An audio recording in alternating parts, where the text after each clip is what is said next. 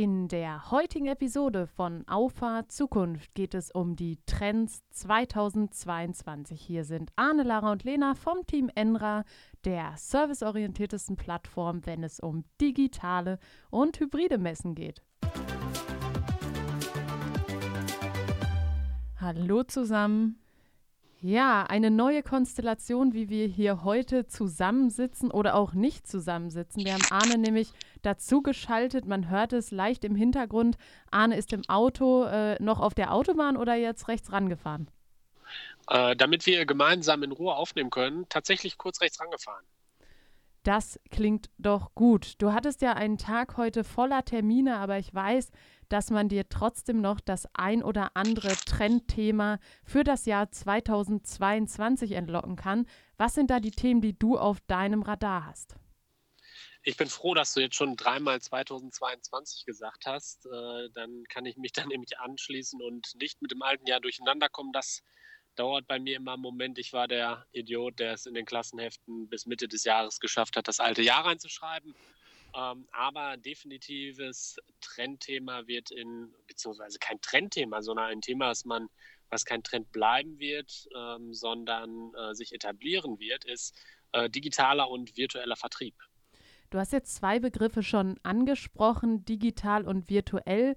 Der ein oder andere nutzt diese Wörter häufig als Synonym. Und wir haben ja hier unsere Frau für die Definition sitzen. Lena, dein Einsatz, wo ist der Unterschied oder wie definieren wir virtuell und digital? Genau, du hast es schon ganz richtig gesagt. Wir benutzen diese beiden Begriffe nicht synonym.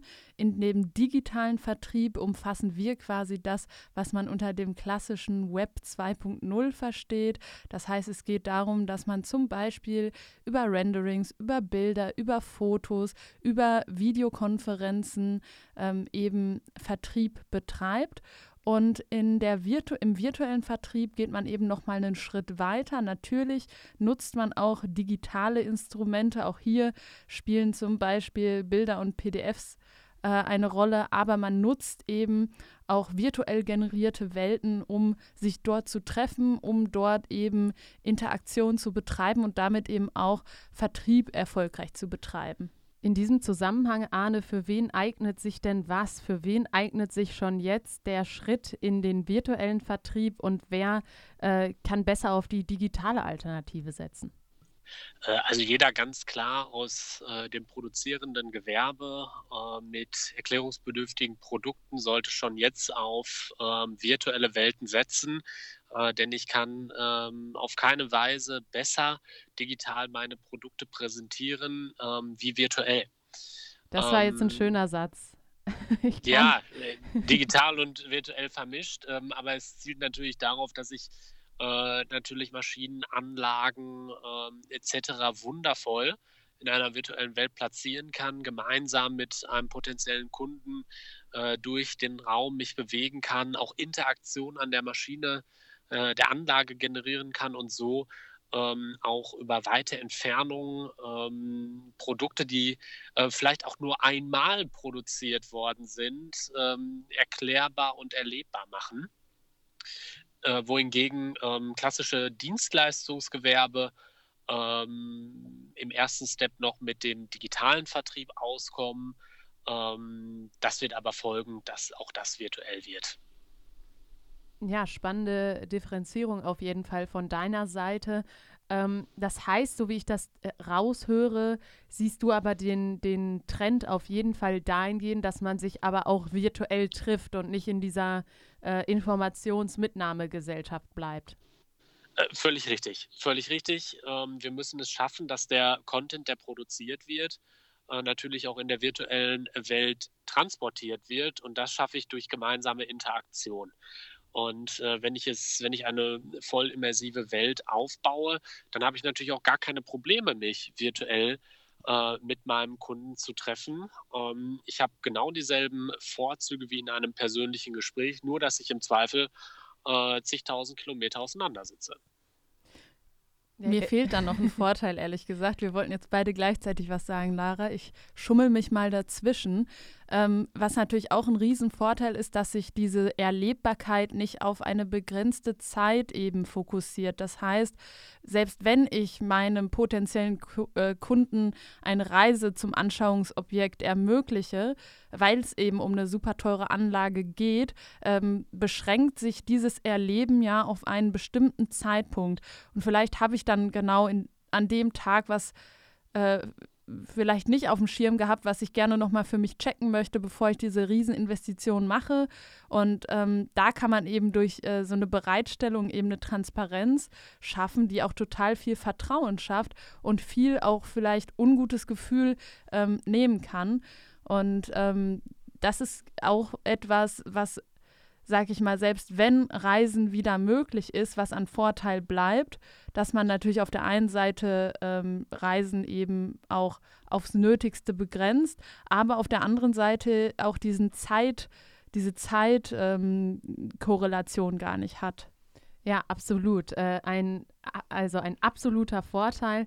Ähm, ich wollte eben auf das Wort Immersion eingehen. Anne hat es eben als Adjektiv genutzt und äh, ein lustiger oder ein interessanter äh, Fakt am Rande, um einfach auch die Bedeutung von diesem Thema äh, anfang, äh, anzufangen zu verstehen, ist, dass wir mit, mittlerweile bei über 18.900 Suchanfragen zum Thema Was ist Immersion haben. Und das finde ich schon Wahnsinn, ähm, wenn man sich diese Entwicklung auch ähm, ja, in, der, in der Vergangenheit anguckt ähm, wie stark da die, die Suchanfragen gestiegen sind. Und das ist ja erst der Anfang. Äh, wir sind ja noch längst nicht an dem Punkt, dass das ein Thema ist, was in allen Entscheidern oder bei allen Entscheidern angekommen ist. Und das ist spannend, da die Entwicklung auch äh, zu beobachten. Jetzt muss ich vielleicht noch mal reingrätschen. Äh, Immersion, vielleicht äh, definieren wir das noch mal. Haben wir letztes Mal gemacht. Ich, äh, ja, man kann es gar nicht oft genug sagen. Ich weiß, aber vielleicht hat jemand den letzten Podcast nicht gehört. Also unter der Immersion versteht man eben ähm, die realistische Einbettung oder das realistische Eintauchen in eine Welt und wenn sie sehr, sehr gut ist, die Immersion, vergisst man sogar, dass man sich in einer virtuellen Welt bewegt und hat den Eindruck einer Realität.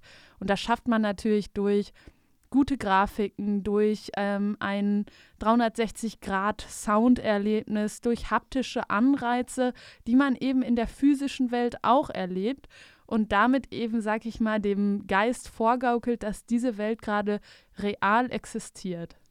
Total spannend. Auch nochmal danke für die Definition. Ist übrigens eine super Überleitung zu dem Trendthema, was ich gerne ansprechen wollte. Arne, du hast natürlich eines gewählt, was äh, im Vertrieb aktuell total akut wird oder schon akut ist. Ähm, ich würde gerne auf ein etwas technisches, äh, technischeres Thema eingehen.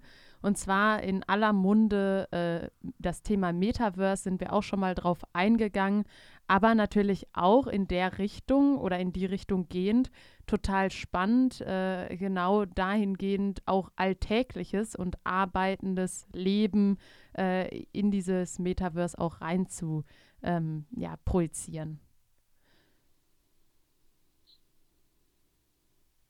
Ich, ja, ha ich hatte jetzt auf einen Input von Arne gehofft, weil äh, wir haben dich schon lange nicht mehr gehört, Arne. Ich wollte noch gucken, ob du da bist. Ja, also die ähm, wenn wir auf das Metaverse blicken, dann wird es eine Welt, äh, die gestaltet wird durch äh, Creator und ähm, Entwickler. Und ähm, um so eine, äh, so eine große Welt zu erschaffen, bedarf es ähm, einer offenen Kommunikation, technischen Kommunikation ähm, in Richtung äh, der Metaverse-Plattform.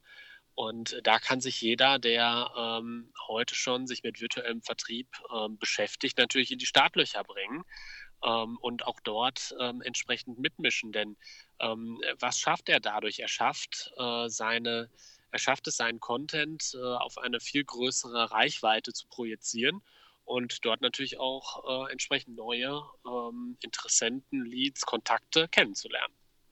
Ja, auf jeden Fall auch ein, eine gute Art und Weise, die Themen zu verknüpfen und da eine, einen Übergang hinzubekommen, oder?